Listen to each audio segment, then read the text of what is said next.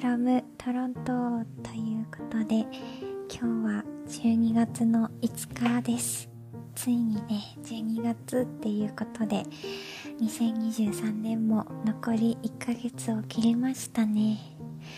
なんか12月ってだけでやっぱりちょっとバタバタしちゃったりもするけど一日一日をねもっと大切にしなきゃなっていう気持ちにもなりますね。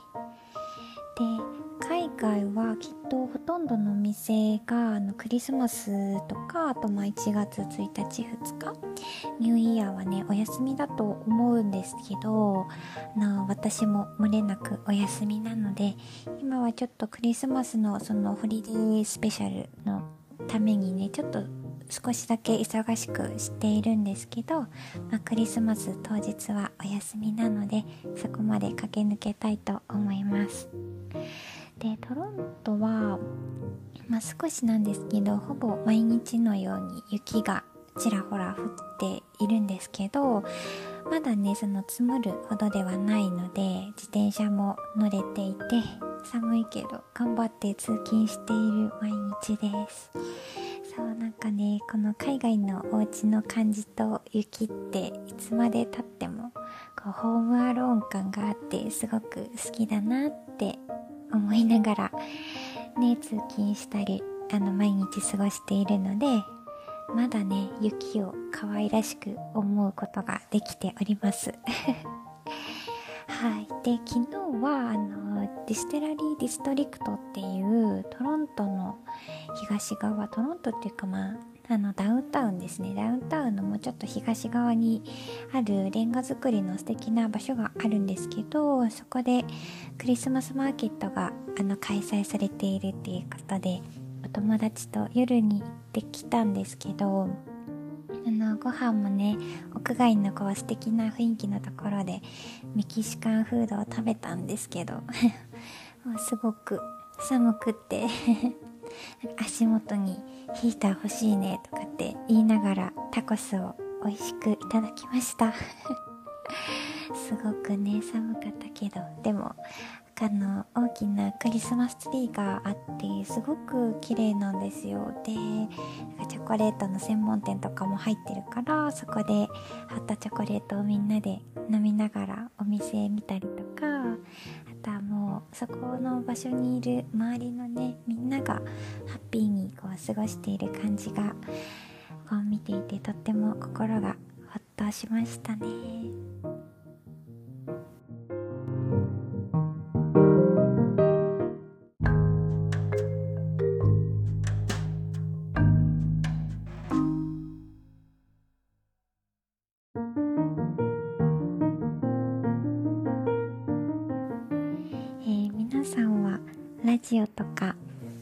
れるのでしょうか？えーと、私はあの実はとてもラジオが好きでで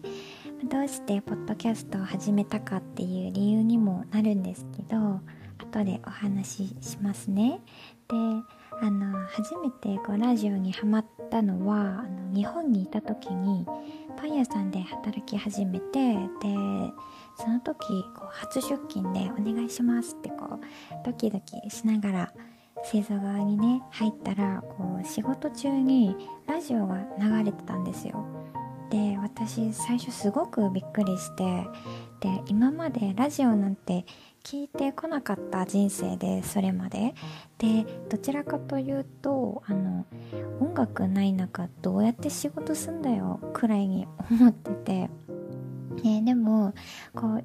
お仕事がねすごく忙しい中でもラジオの会話とかリスナーさんからのこうお便りとか内容が聞こえてくるじゃないですか。でそれがねこういつからかすごく心地よくなってで流れてくる音楽にもいろんなストーリーとか背景があって選曲されていたりしてでその当時私月曜日がお仕事お休みだったんですねなのであの日曜日が連勤の最終日だったんですけどまあ朝早くからあのパン屋さんなので朝早くから働いていたんですけど終わるのも遅かったんですよ。もう懐かしき働きすぎ人生って感じなんですけど。で日曜日の夜8時といったらとあるねエンジン音から始まる番組がありましてあのパッとこう思い浮かんできたこのあなたはきっと私と同じ JWAVE リスナーですねっていうことでそうそう。あの野村くんいちさんっていう方のね番組ですごく好きなんですけどでそれが始まるとああもうすぐお仕事終われるなとかもう1週間の最終日だったんでこう長かった1週間終わるなとかでうまくお仕事が早く終わったらこうなんとねお家にいる時にその番組を聞けた時とかもあったりして、まあ、その時は今日早く終わってたんだなみたいな感じで幸せな気持ちになったりしてでお仕事をこう頑張る上でのすごく一つのこう時間の目安にもなってたしで何よりこう番組がすごく好きだったからモチベーションになってたんですよね。そうそれでその番組が好きすぎて試しにお便りを出してみたら読まれちゃったりとかして ちょっとね恥ずかしかったんですけどすごく嬉しくてこう優越感にも浸れてなんか自分がリクエストした曲が流れたりしてねなんか言葉では表せない初めての感情を味わうこともできたりしたあのストーリーがあります。そうそれとあとはこう ラジオパーソナリティの方たちの言葉の選び方もそうだしこう言い回しだったりとかお話の仕方だったりとかかどうして人はこんなに優しくなれるのってこう思うくらいこう素敵でで日本語の美しさっていうか言葉の大切さだったりとか、まあ、トーンでこんなに誰かを癒して助けることができるんだって気づいたんですよ。でなんかこう笑い方一つにもつられちゃうとかそんなんでも本当に心地よくってでそんな感じで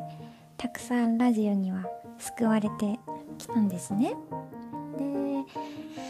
中でも忘れられないのがコロナ禍の時でであの時ってなんかこう最初の緊急事態宣言とかの時にあんなにもすごくすごく忙しかった職場でさえもあのもうお休みするわってなってで初めてお仕事がねこう何日かも何週間とかだったかなもうお休みになったりしてでね人にも会えなくなってでその時いろんな人があの孤独とか目に見えないこう恐怖と戦ったと思うんですよ。私もその一人だったしでその時お付き合いをしていたあの元恋人がいたんですけどその時アメリカと日本で遠距離をしていてまあ日本人なんですけどね普通に。で、まあ、これから私たちどうなっちゃうんだろうっていう恐怖とか、まあ、時差もあってなかなかね共有できない感情だったりとかでもそれでも一人暮らしでで東京で生活していかなきゃいけないしなとかなんかすごく辛くなってしまってで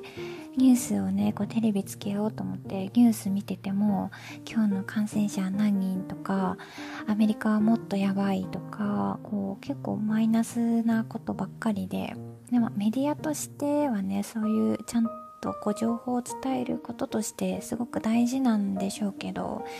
まあもうちょっとトゥーマッチだなって思ってて。でその時にあのいつものようにねラジオをつけると普通にお便りが読まれててで今日のご飯何にしようかなとか あの普通じゃないけど普通の日常がそこにあったんですよ。での時の安堵感がなんか今でも思い出せるんですよねで中にはそのお便りで孤独だけど、まあ、ラジオ聴いていたら寂しい気持ちが薄れますみたいなリスナーさんとかもいてあなんか一緒だみたいな感じでそこで安心もできたりしてそうだからラジオにすごい助けられてて大好きなんですよね。それであの新しい職場に転職した時にこのトロントに来る直前まで働いてたところなんですけどそこのパンの製造側でねあの私含めて3人でお仕事をしていた時期があったんですよ。で大抵はまあお仕事中なので私のその Spotify とかのプレイリストであの好きな音楽を流していたりしたんですけどでみんななんかこうある程度好みが似ていてがたまにこの曲いいねみたいな感じでお話ししながらこうお仕事していたりしたんですけどある時そのうちの一人が突然ねこラジオかけ始めたんですよ。そしたらなんか私含めみんなが実は JWAVE リスナーだっていうことが判明してえ嬉しすぎじゃんってなって。